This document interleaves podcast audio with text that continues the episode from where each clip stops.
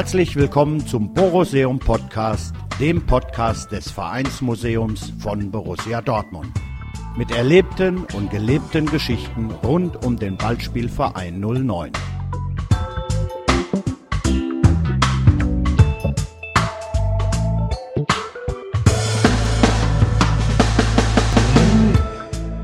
Heute, im Jahre 1909, da wurde ein Stern geboren. Gelesen von Hansi Küpper, Text von Gerd Kolbe.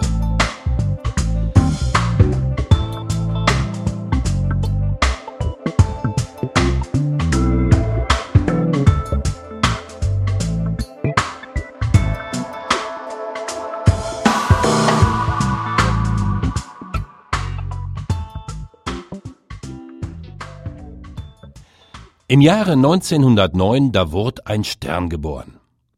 Goldener Sonntag nennt der Volksmund den gestrigen letzten Sonntag vor Weihnachten.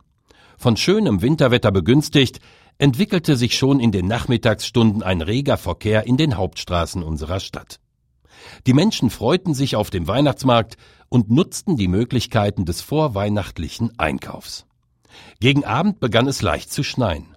Dortmund wirkte wie eine Stadt überzogen von Zuckerguss. So beschreibt die Tageszeitung Tremonia den 19. Dezember 1909. Alles eitel Sonnenschein also? Ganz und gar nicht. Da gibt es ja noch den Borsigplatz, quasi ein kleines gallisches Dorf im Dortmunder Norden, in dem sich Widerstand regte. Allerdings nicht gegen die Römer wie bei Asterix und Obelix, der Protest hatte einen anderen Namen. Kaplan Hubert Dewald, zuständig seit drei Jahren für die Jünglingsvereine der Dreifaltigkeitsgemeinde in der Flurstraße. Für ihn war Fußball Teufelswerk und eine völlig unpädagogische Fußlümmelei. Und nach einem räudigen Hund tritt man mit dem Fuß, nicht aber nach einem Sportgerät. Also ist Fußball kein Sport. Dass man unter der Woche trainierte, naja, das ging so gerade noch. Dass man aber am heiligen Sonntag seine Wettspiele hatte, war absolut abzulehnen. Denn, so Dewald in einem seiner Bücher, der Sonntag ist der Tag des Herrn. Er ist kein bloßer Erholungstag, den wir nach Gutdünken verbringen können. Er soll nach Gottes Willen Leib und Seele erquicken, den Leib durch die Ruhe von der Arbeit, die Seele durch die Beschäftigung mit ihrem ewigen Heile. Die christliche Sitte verlangt, dass wir uns unschuldig und mit Maß erholen. Wenn uns die Erholung an Orte führt, wo die Sünde lauert, so macht sie die Seele nicht frisch und frei, sondern verdirbt und vergiftet den Herzensfrohsinn. Wenn sie uns an Dinge fesselt, welche die Leidenschaft wecken, dann wird sie zur Gefahr für Leib und Seele. Davon traf aus der Sicht von Dewald eine Menge auf den Fußball zu. Er war also zu bekämpfen, und das mit Nachdruck. Tauchen wir also ein in die Ereignisse des Borsigplatzes am 19. Dezember 1909, dem vierten Advent, die damals in keiner Zeitung zu finden waren. Warum auch, hätte man wahrscheinlich in der Tremonia-Redaktion gefragt. Es handelt sich doch nur um einen kleinen Sturm im Wasserglas ohne Folgen. Heute wissen wir, diese Einschätzung war ein Irrtum. Wir schließen uns jetzt einem gewissen Reinhold Richter an, der aus Paris kommend auf dem Weg in den Weihnachtsurlaub ist. In Dortmund macht er ein Jakobi-Päuschen und begibt sich zum Borsigplatz, um ein paar Bekannte und Freunde zu besuchen. Richter, ein durch die Welt bummelnder Kellner, war seit 1906 zum Beispiel mit den Jacobi-Brüdern eng befreundet. Damals hatte er einen echt ledernen Fußball aus England mitgebracht und diesen Franz Jacobi geschenkt, den er in der Gaststätte zum Wildschütz kennengelernt hatte. Jacobi hielt sich hier gern auf, um mit der Tochter des Inhabers Heinrich Trott zu flirten und ein wenig Händchen zu halten. Genau genommen war also Richter der Ausgangspunkt für den Fußball Bacillus, der mittlerweile rund um den Borsigplatz grassierte.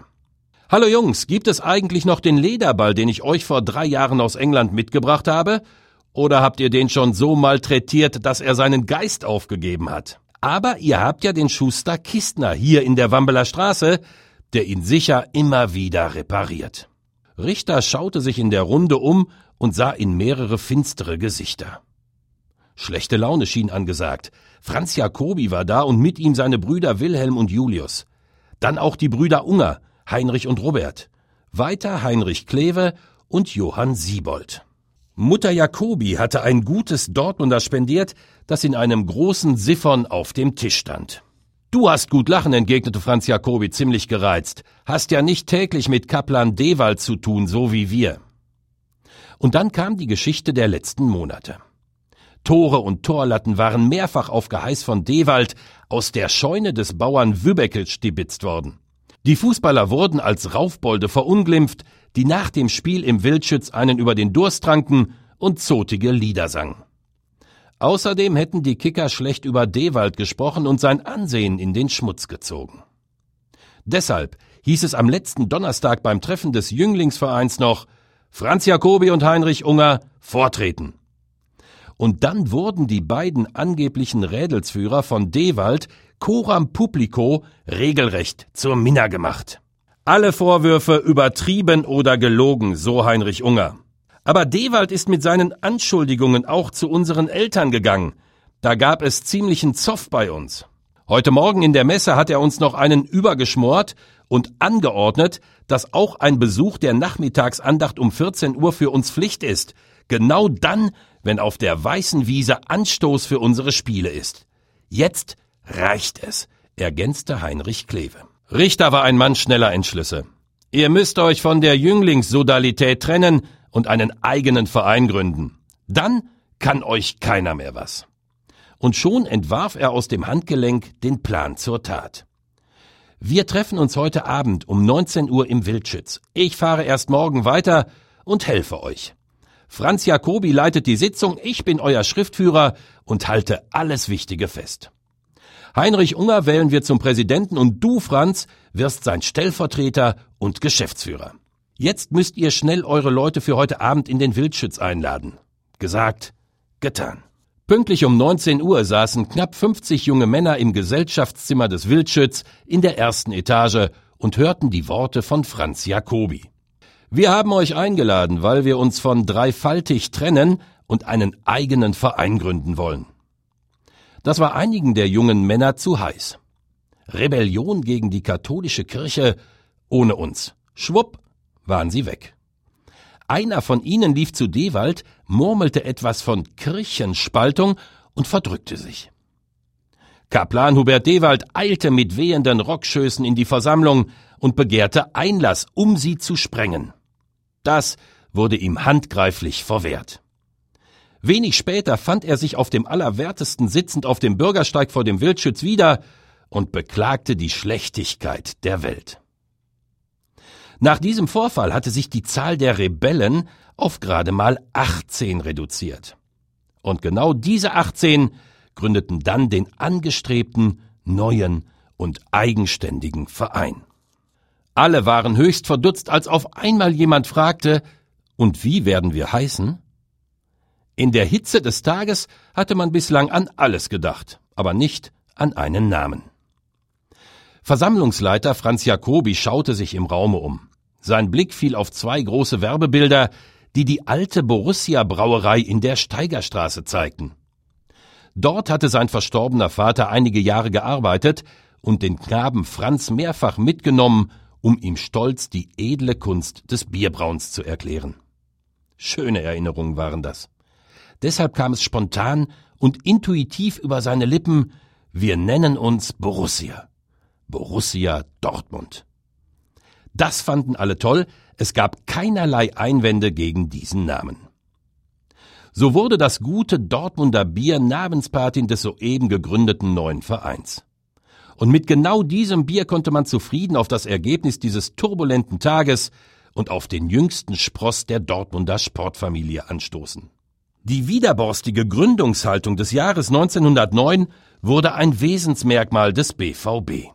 Wenn wir also Jahr für Jahr im Advent unseren Adventskranz anzünden, dann sollte uns gerade das vierte Lichtlein auch an die 18 BVB-Gründer erinnern, die vor 103 Jahren am Borsigplatz einen nicht alltäglichen Weg gemeinschaftlicher Zivilcourage beschritten.